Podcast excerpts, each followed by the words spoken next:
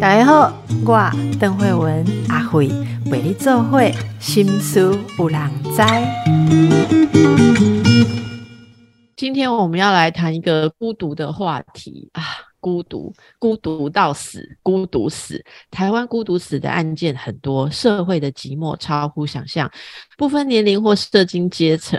不是只有老人才会孤独死哦，诶，这个议题被报道出来的时候，其实我们很多同事竟然是年轻的同事也很有感。我想说，这以前也不是老人议题嘛？哈，现在年轻人说说不是呢。你知道现在年轻人更多，有时候老人还快一点被发现哈。到底是不是这样的情况呢？我们请到我们的素清洪素清资深医药记者，也是我觉得。你不要再讲资深医药记者，你现在已经是社会观察家，哈，来来跟我们一起探讨这个现象是如何。来，欢迎素清，你好，啊，医生好，大家好，我是素青，嗯，嘿，孤独老，孤独死，孤独年轻。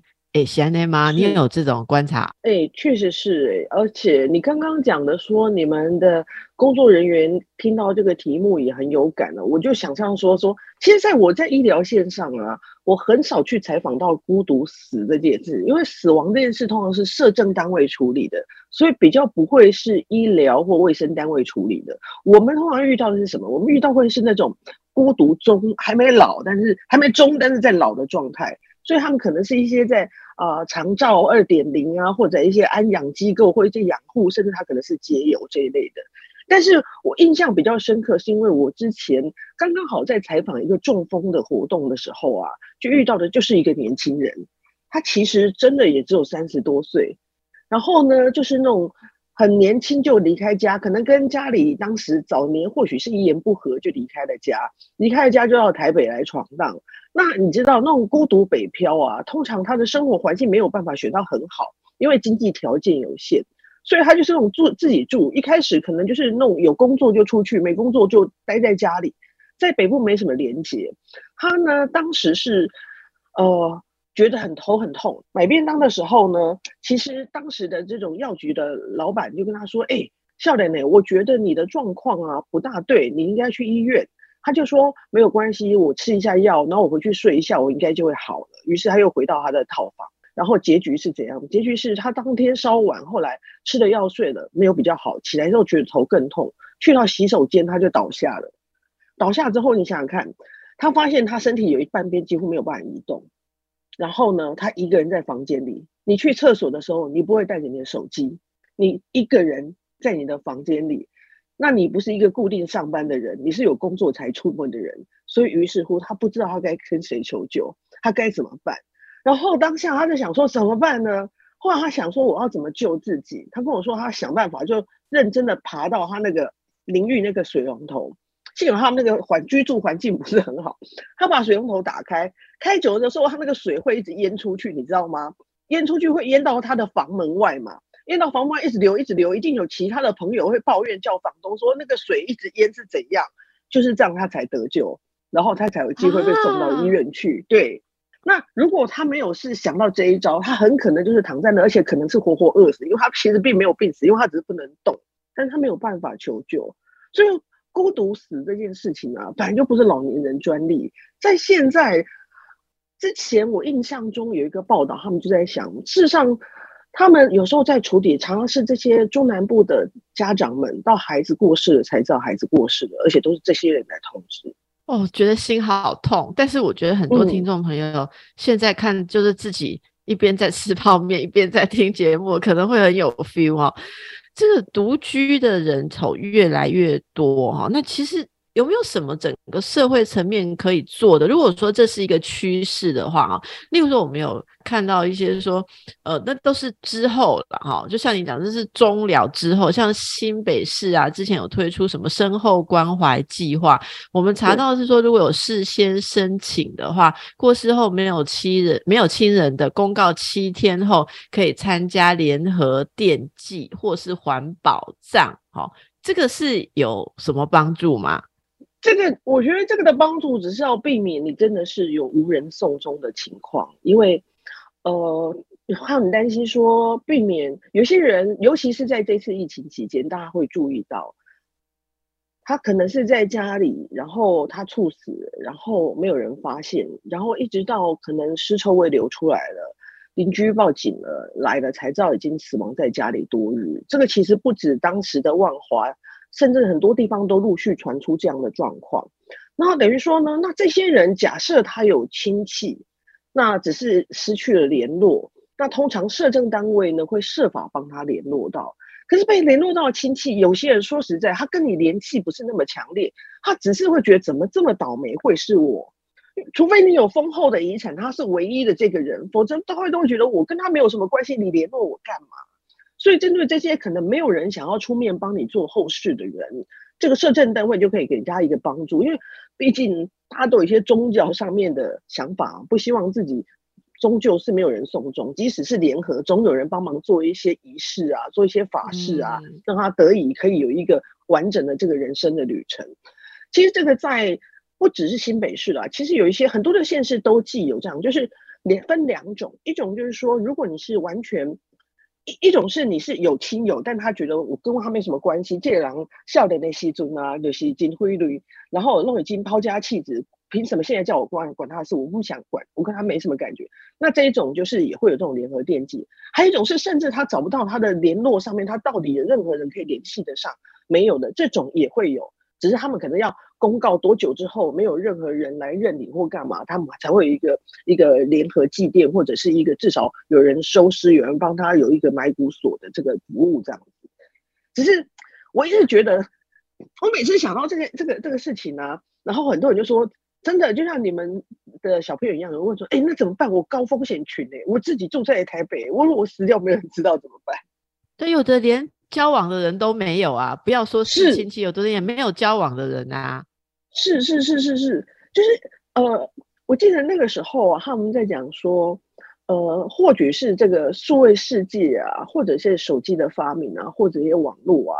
让这些人啊失去了真实世界的连接，但是我觉得这要分两个方面，因为呢，有些虽然没有真实世界的连接，但他们在虚拟世界的连接是坚强的，即使你是用另外一个身份存在的，那你还是有连接。因为之之前真的会有那种，他们平常都是会上网玩游戏的，突然这个玩家很久没出现，人家他其他的队友也是会关心的，会想说这个人怎么不见了，所以还是有的。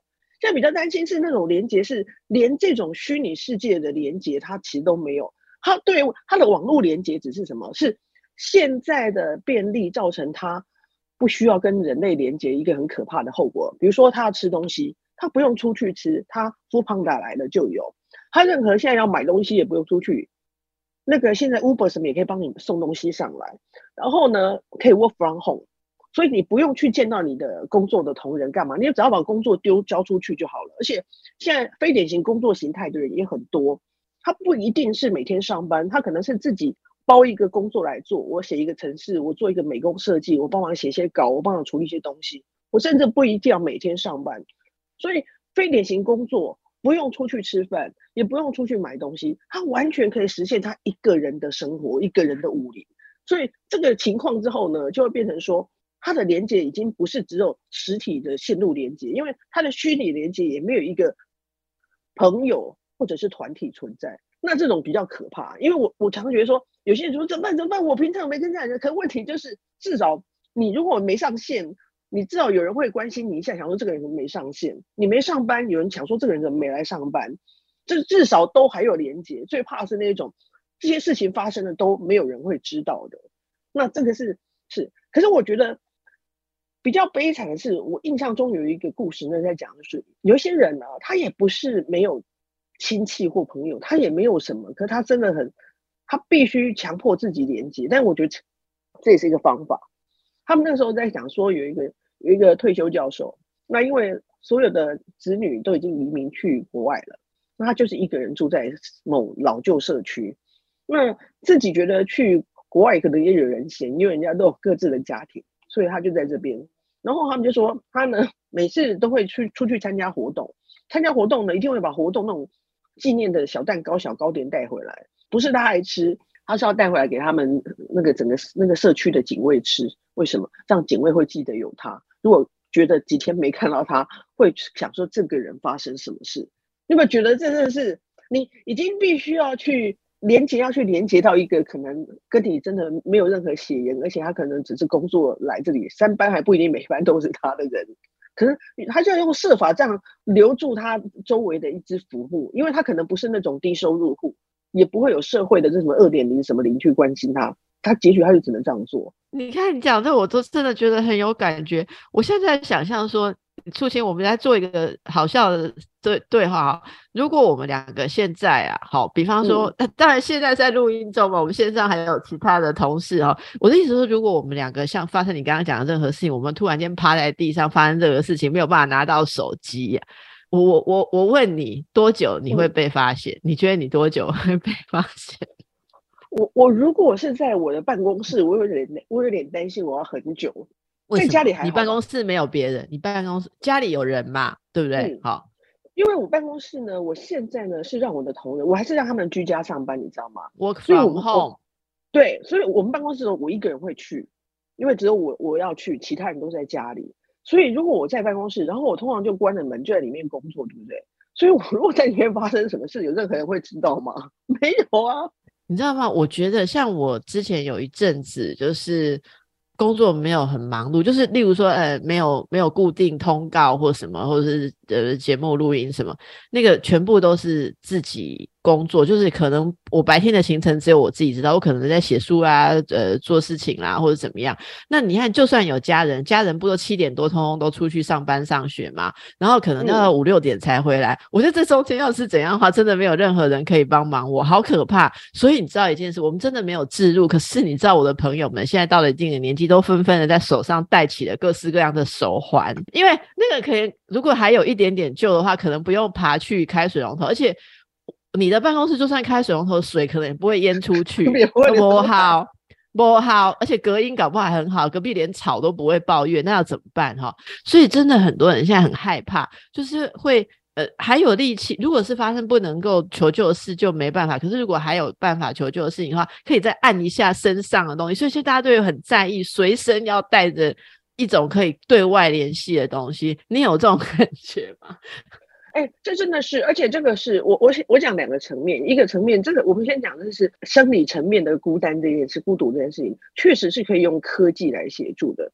就比如说像这种随身的配备，甚至我之前去参加一些长照相关的展览，那越来越多这一种科技的设备协助这些可能一个人在家的时候啊，比如说很妙啊，他们有那种智慧床垫啊，或者那枕头啊，或者那个地毯或什么，它那个智慧床垫呢，还有那那那个。感应器是它可以感应到上面的人，这个人是不是在呼吸？所以如果你突然的心跳暂停，或你刚才突然没有回输呼吸，它这个说感应到之后，它就会连接你的 A P P 拨号求救的，它就是会拨这种救护系统的。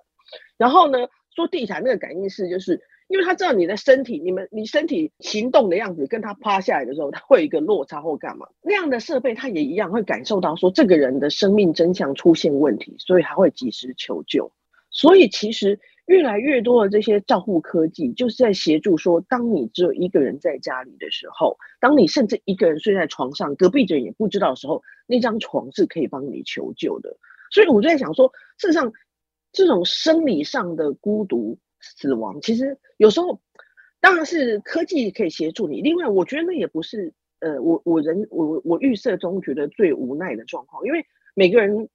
睡眠当下本来就是一个人，如果你刚好有人出差也没有。只是我说我我觉得终极的孤独的死亡是那种我之前写的就是说，甚至呃，他不说真正的死亡就很像我以前很看喜欢看那个可可夜总会嘛，就是没有人记得你的时候，那才是你真正的死亡。那我觉得现在有些人的孤独死是这种，他其实已经不只是一个人过世，在。呃，现实生活中，而是在在他的连接，他们几乎找不到人要去缅怀他这件事情，我觉得这比较可怕。所以，即使身身体还没死，就好像已经是行尸走肉这样，心整个都是不存，没有存在感啊。你说没有人记得他，其实就没有存在感嘛。对对对对，因为你，也就是说，假设你真的很很很倒霉，我记得我的办公室发生什么，真的没人知道。至少你在过世之后，你的朋友们会来送你最后一程，想说他怎么那么衰，他的办公室跌倒之类。但至少他们会来记得你，你的最后一程不是孤独的，你的最后一程是有人陪伴的。你去了之后，还有一段时间是有人在缅怀你的。可是那种终极孤独是，你的最后一层是不会有人理你的，因为没有人想要缅怀你，他们根本不记得你，没有人要跟你连接这种关系。我觉得这比较可怕，而且这样的人数，我觉得在这种科技时代或什么，真的可能会越来越多。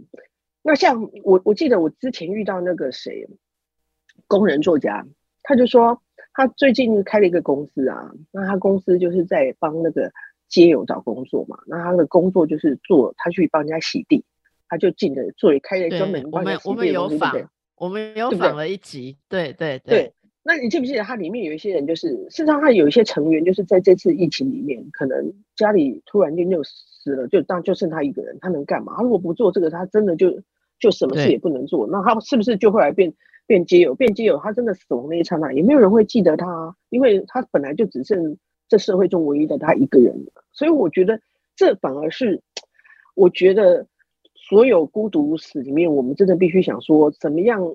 让他在最后的这段时间，不是只是形式上的一个人送，而是至少有人连接。我们让大家想一下好了，你稍微检讨一下自己，一直在追求自由自在，不要被人家勒索，不要被人家情情绪控制的生活。可是如何去平衡一下你自己跟世界仍然有连接？我觉得这是一个最重要的一个思考议题，是现代人的议题啊。我们继续跟素清来聊。哇，刚刚素清聊的，我真是心有所感哦。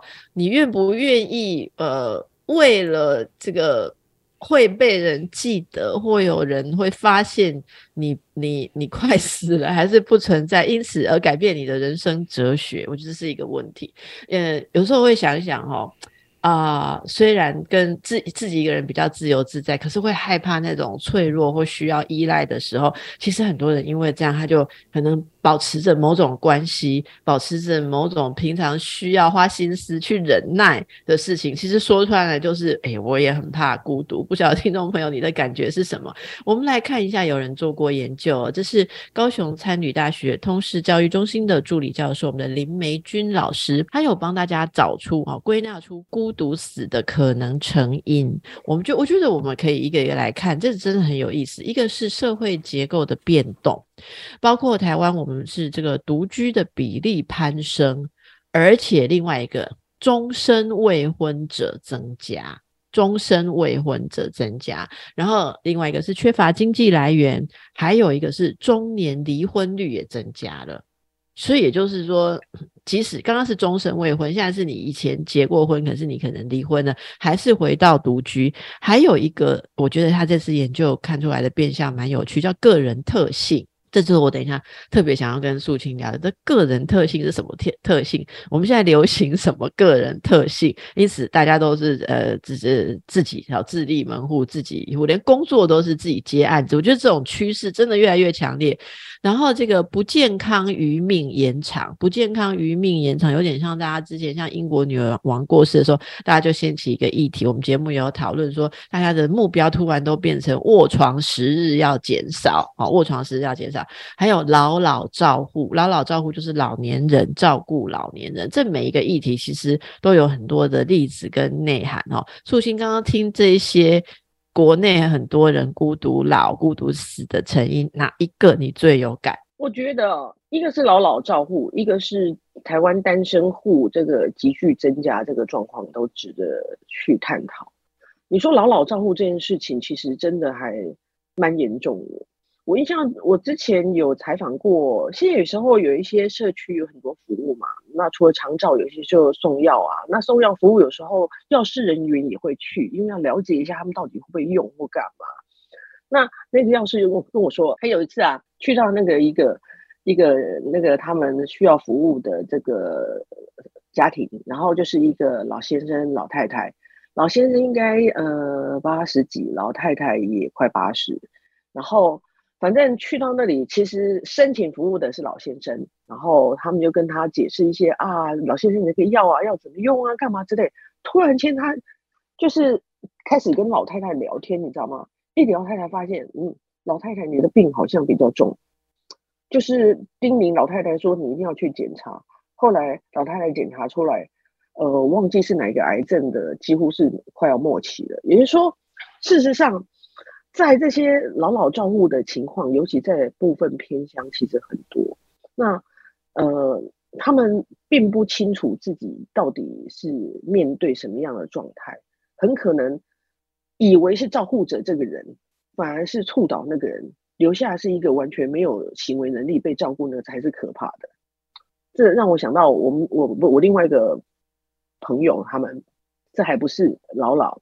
他就是现现在也算老，因为现在通常你会发现，现在都是可能五六十岁、六七十岁在照顾他的那个父母，所以那个五六十岁那个可能他甚至也还在上班，只是上班是接近快退休那种上班好了。然后那个那个同仁呢，其实本身身体状况就不是很好，那独自照顾他那个失能的老妈妈，所以他出门之后呢，他因为老妈妈就是没有办法行动，但是可能就是。吃饭什么，就是早上吃了，然后晚上就等他回去嘛。然后那个包括生理需求，就什么包括尿布或干嘛之类。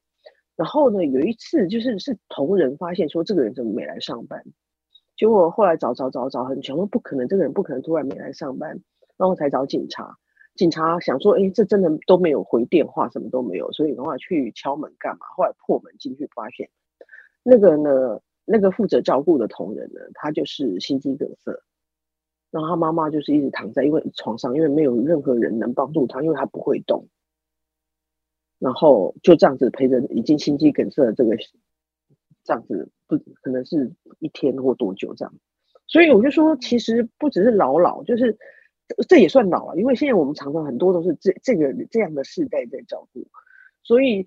呃，当然，我们社政单位也会有一些协助。之前像你我我我那时候跟里长聊天，里长就说会他们，但是问题就是他们没有办法顾及到所有的可能性，因为他们里面会有一些特殊的，比如说高风险户、独居的，干嘛他们会去送餐的或干嘛，他们都有做记号。可是问题是，我一天顶多也是去一次嘛。那我下次再去的时候，我怎么知道这二十四小时你发生了什么事情？所以之前有一个阿妈，就是我去采访她的时候，她也是啊，她说还有一次也是跌倒啊，她在家里跌倒，她独居啊，可是问题是她够不到电话，她也是躺在那边等到第二天人家送餐来才有办法帮她弄出去啊。所以现在是有这些相关的设置，但是我们没有办法到这么细，所以这个问题是要解决的。就另外一个你说的这个单身户的问题，单身户真的也是很奥妙，台湾现在好像单身户超过三百万户嘛，那啊，就三百万户了。对，登记这一个人的这个户数有三百万户，那我不知道是不是有些人是炒炒房，所以只有那一户了。但是就是已经有这么多了。但这些三百万户里面，到底是自愿形成的，还是说他是无奈形成？就像你说的，可能是中年离婚的，或者我们现在人格，我们越来越不喜欢社交，不喜欢群体，我们变成自私性比较升高的个体之后，自然而然形成那么多。单人户，那这些单人户以现在的社政系统，我想他们是没有办法 cover 的，而且他们通常都不符合，多数不一定是我们的所谓的风险户，高风险。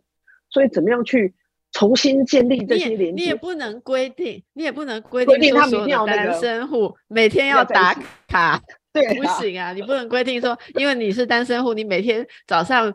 九点、下午一点、晚上几点都要打，都要按一次卡。其实，哎，之前那个疫情在隔离的时候，不是有要回报嘛？对不对？你是可要不要弄一个这样的系统？然后单身户大家可以回报，或自自己可以加入。你可以不要强制啊，但是我们可以自己加入。例如说，呃，会费每个月一百块、五十块，我们自行加入可不可以？要不然素清，我们来弄一个来办一个这个 报道系统。对啊，你可以，你可以像以前。可以可以问一下那个之前那个就是你知道我说那个疫情刚开始风声鹤唳的时候，那个在在在不是会 monitor 你如果走出去就会逼对不对？那你可以 monitor 它是不是没有移动？可是这很难，就是你固定在一个地方，这个技术上就困难。可能要问一下唐凤，可是 可以有这个这个独居的人是不是可以打卡还是怎么样哈？就就我以后可能要注册哎，我会想注册哎，但是我觉得必须分两群人，因为。有一群人，他们是他们可能会很想注册，因为他们可能很积极的希望希望不希望自己面临让窘境，所以除了注册之外，比如说现在如果这些社区的服务啊，他们会希望说，与其你让我送餐，与其我去让你你去你让我去看你，那你要不要出来共餐？所以他们在这些长照的据点里面，他们会提供是希望你出来要吃饭，不要一个人窝在家里吃嘛，出来跟大家吃。所以我提供的是一个共餐的据点，我餐放在我这里，你来这边吃。所以他是希望你重新走出来建立连接，这是一款。所以他他不希望你这边等等着打卡，人家知道你有没有活着，而是你出来再次连接，这是现在在做的事情。可是呢，这个是这个是真的是需需要那些他是被迫孤独的人，尤其一些老我们刚才讲的，可能是相对老年了、中年离婚了，或者已经。在疫情当中失去了什么呢？他是不得已，最后这是现在社会要做，让他重新连接上，不是被迫孤独。因为你知道他很惨嘞。我记得有一个阿贝，他是，但他他没有办法出来，是因为他是那种属于也是需要人家送餐，然后他行为有点困难。然后那个送餐的人员就说，他每次去的时候都觉得他一整天呢，阿贝就很像等着他开门的那一刹那才会有光照进去。那个光照进去，反而是那天他唯一，他就像一盆植物，只有那个时候行的光合作用，因为他会进去拿餐给他放在他适合的地方，然后帮他稍微，他因为他只是送餐员，他也没有整理家里，拉拉被子看看他有什么状况，然后呢，就阿北当然很想拉着他聊聊天，可是他毕竟他他们很多工作要做，他稍微聊天他赶快走，可阿北似似乎很想他留。然后偶尔会跟他聊一聊，就知道哦，原来是笑脸的时尊很肥累，所以家人没有人欢迎他回去，所以他现在就面临这个状况。然后你就想，像这种人，他就说，所以他就常常看到，如果这样的老人家有时候很容易被诈骗，原因什么？他说，因为你要知道呢，我一整天都没有人跟我讲话，啊这个电话是我一打来啊，还会知道我叫什么名字，跟我聊天。那即使他叫我买东西或干嘛，我也要多跟他讲几几句话。就是说，他们这种被迫孤独的人，所以他是他的连接是我们现要设法帮他建立的，所以我才说让他们出来吃饭，如果可以动得出来啊。至于我们现在年年轻人，有些人是自己选择孤独，这可能又是另外一个状态了。就是他们自己要不愿意跟外界连接这一群新的简居，或者是。在在家里那一群，那就是我们希设法，可能我们就是要给他打卡，说你每每天你要打三次，告诉他你存在。突然觉得说，像你刚刚讲什么线上游戏的群体，那个都是有比没有好。其实你让我想到一个故事，我我之前听到一个故事，有一个人，这个说应该也没有关系啊，因为就是朋友的朋友啦，哈，嗯，然后大家聊起来的时候，就是大家一起在吃饭，然后他就那个手机上面。一直在那边简讯，而且不是赖哦，是简讯。你像现在有人有谁花钱传简讯跟人家聊天，这很奇怪，对不对？我们就说你在干嘛？然后我们就说，哎，你你是什么时候交男朋友？我怎么不知道你有男朋友可以这样吃饭时间一直聊天？他说不是，你知道吗？他说这不是朋友。你看我是用简讯。一通几块的那个手机 SMS 简讯在传，我没有给这个人赖，我也没有他的赖。我说你跟一个人在聊什么？他说事情是这样，我经过一个百货公司，然后有人拉我去办信用卡，然后办了信用卡不就会有留电话嘛？哈，然后后来回去资料有一些点答，有一些差异，所以那个办信用卡的人就传简讯来跟他说，例如说洪小姐，不好意思，我跟你解释的手刷里其实是没有的。好，其其实是没有，因为我没有，我不知道你已经有这一家的另外一个一个什么卡。后来是我要先跟你讲，免得你误会。那你是要取消这样，就就稍微聊起来。其实我有时候也会收到这种办事的时候联系的人的电话，可是可是我们可能聊几句就后面就没有嘛。可是这个朋友的朋友，他就是一样的事情。可是你知道吗？他太寂寞，他太他说他真的太无聊，所以他就问他说：“哎，那你总共经手呃几种信用卡？”然后对方也很无聊，就跟他讲说：“我有几种几种卡。”然后他就问他说：“那你是 part time 还是接案子的？”然后就这样聊聊聊。可是他们彼此就只知道这个客户的名字，他还不知道对方的名字，只有一个电话。然后呢，然后他就跟他讲说：“哎，我觉得你对客户蛮好的，你应该是一个不错的人。”然后对方有说：“哎，没有，我们就是一定要做这样的事情啊。”那请问，小姐，你说你是？呃，什么媒体业啊？你是做什么？好，然后就这样子，然后就这样子聊。我说那也可以交往啊，如果聊得来也可以交。他说我就是没有要跟人家交往，所以他也不问对方的名字，他也没有问对方单身几岁，没有。他说有一个人我就知道有一个人，我也没有要跟他见面，我也不想知道他，我也不会去他工作的银行堵他，都不会。但是有一个人中午的时候问一下，说今天有搭了几张信用卡，然后你今天有接有有写几篇报道就好了。然后我说，但有一天如果对方问要跟你联络，他说那我就会把他 block 掉。有这种人呐，就现代人的来往关系，而且他觉得这样很舒服啊。我这样子形容会不会不贴切？就是。这是你说的，就是他们可能喜欢，可这是有连接但不会有羁绊的关系，就是对，是是有多讨厌羁绊？现在是，可是可是真的，我我你刚才讲这个，就是他他。你这个朋友他自己选择不要羁绊，自己选择不要建立更强烈的跟别人的连接，那可能是这样。但是他或许还有友情的连接，他只是不想有爱情的连接。那至少我觉得友情这件事都是相对是一种支持系统的存在，它就让我们不至于那么孤独。所以刚才那那些孤独的高风险族群之之以内，我觉得有是有些是因为连。友情这个字，有朋友这个圈子都没有了，这就是我们是刚才讲的。有没有现在人，因为连工作形态都是可以完全独立一个人完成，不需要跟人连接就出现了，这还是形成另外一个风险。但我我觉得很有意思，真的，我想比较想处理的是，他们渴望有连接，社会可以帮助，因为不想有连接这一块是你的问题。你们精神科医生要设法想现代人脑部到底发生什么变化，不想有连接。我们现在觉得有点那个大势哈，就大趋势有点跟我们有点违反，因为大趋我们一其实我们以前在做心理治疗的时候，都会觉得社会连接跟社会功能是你要建立的一个治疗目标。就老师评估你的治疗个案也会说啊，他有没有回归社会连接啊？社会连接、家庭连接，对，这是一个评估。可是现在据说一些新的研究觉得说，这个不要当做一个治疗有没有？进展的成功点，因为其实现在很多人可你你看现在卖的书就知道，现在心理疗愈书很多是什么内向也可以呀。对不对？自己一个人可以不用改变啊，就是很多这样的事情。我觉得这个趋势是值得大家去思考。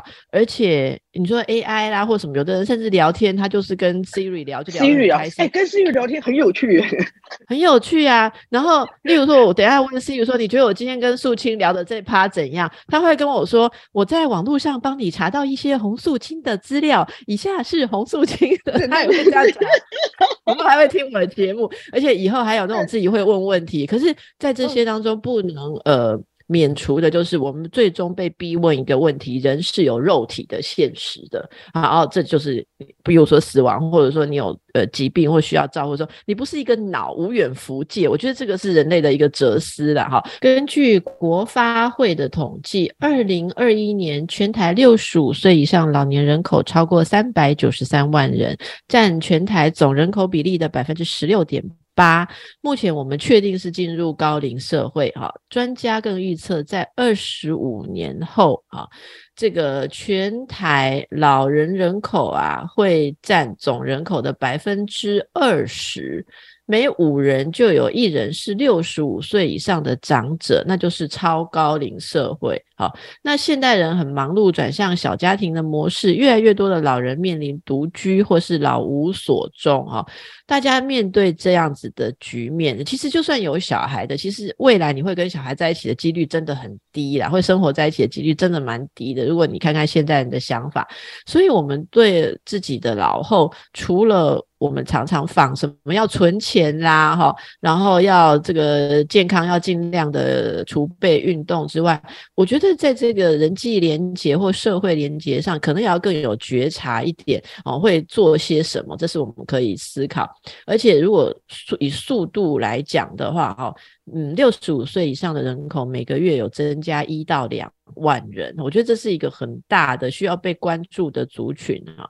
那素清当然是因为之前跑医药，所以有很多这种经验、很多的故事跟我们分享。我们就是就是来跟大家聊一聊，那我们自己的人生观如何？我我当然也看了很多哈。我其实有在想啊，不然以后那个心理系、社工系的实习生就可以都练习打电话。或是去访这些独居的人，然后每个人跟他聊一小时，然后一小时人家说他不想关，人家说对不起，我还要再去访其他孤独的人。那或者说还是你要陪我去嘛？那你可以把这一个跟下一个连在一起，有没有可能？我突然想到有很多的业务可以做哈。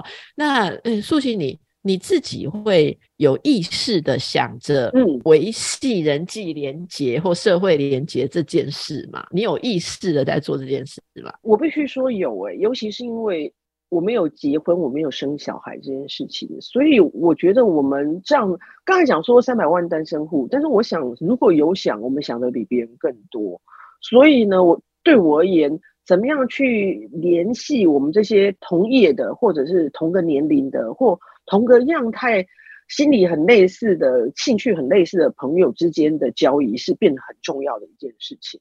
所以，我们同样都是没有结婚，但是大家也算是在工作方面还算有一到了一定的阶段的这群女生们，我们几乎除了时常嗯吃饭聊天，甚至他们出国玩，或者看球赛，或者是。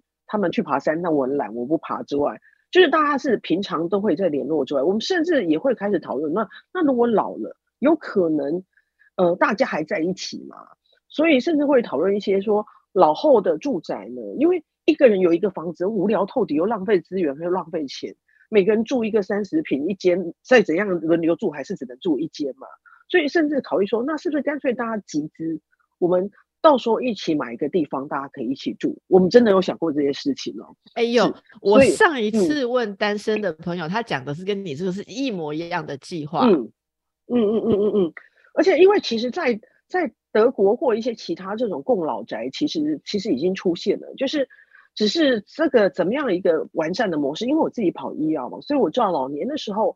那这个照顾的需求有必要嘛？我就跟他说，我们必须存更多一点钱。我们除了买同一个房子外，我们可以共同雇一个管家，因为这样钱不用那么多，大家都要负责负责一点。然后共共同雇付一个看护，这样子每个人的钱 share 一点点。就像你虽然是黄金女郎，但是从其中你这一这一栋里面还会有一个管年轻的小鲜肉的看管家，跟一个比较年轻有力的看护。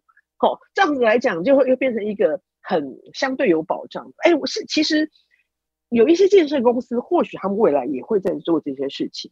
很多人都认为说，这些养老宅或养生什么就要盖在偏远啊、山高水好的地方。其实说实在，那些地方资源不便利，反而不适合老，因为大家都觉得老了好舒服，在好山好水当中。但是问题，想要买东西，不要我老了，我不要去住那种地方。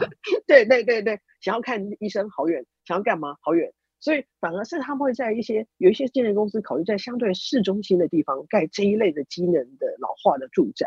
那我觉得这都是未来可能的选项。但是重点是是自己的心理啊。我觉得当然可以不跟很多人连接，但是至少呃再淡薄，总是会有一些人的的那个。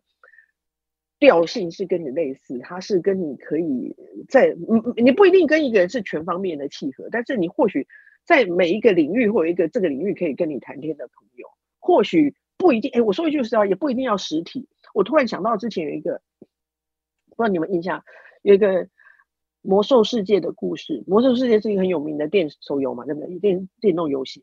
那那其中一个小男生。那小男生其实就是那种肌肉失养症，他没有办法活动，所以他就是用爸爸的账号在玩电动，玩了玩了玩。但是他死掉那天，家里发现他的丧礼来了很多不认识的人，那都是他在魔兽世界上认识的人，他的队友们会来。也就是说，即便是虚拟世界，如果连接很强，虽然你活着的不是你在现实的那个人生，你或许在你那个世界扮演是别人，但至少那都是另类的。另类的连接不会是单独的一个，那我我觉得对我而言就是，至少，即便以后老了不会有小孩，现在有有小孩也不一定有用啊。我我朋友们后来突然发现养小孩真的就是花钱而已。然后呢，其实没有小孩，但是你可以找到一群其他可能跟你调性比较相合的人，避免你在老了之后很很无聊，只能等诈骗集团打电话来跟你聊天。然后或者是我觉得这真是太重要，真的太重要，就是。其实现在所有的讯息都，小孩从很小了哈，我我自己的观察是，小孩从很小就不断的吸收各种讯息，说你不是要被你爸妈绑架的，对，真的这是一种很隐微的事情。呃，他们之间同学也会聊啊，同学会聊，同学的哥哥姐姐会告诉他说，呃，你知道吗？像这个爷爷奶奶无聊就打电话打赖来说要跟我们讲话，这是因为他们空太空虚了，你知道吗？就是小孩的同学会聊说，哎，像个快要快要过年了，你奶奶会要跟你讲话吗？你爷爷会要跟你讲话吗？我说会啊，那就是因为他们很空虚。然后小孩把这个话讲出来的时候，我有点傻眼，因为我觉得说，哎。有时候大人心里也是这样想，可是我们不好这样说哈。可是小孩很早，我们以前哪有被灌输这种讯息？我们以前会说你要你要去陪爸爸妈妈。我我我们小时候还读过彩衣娱亲呢。现在你去跟小孩讲彩衣娱亲试试看，他会说搞屁啊！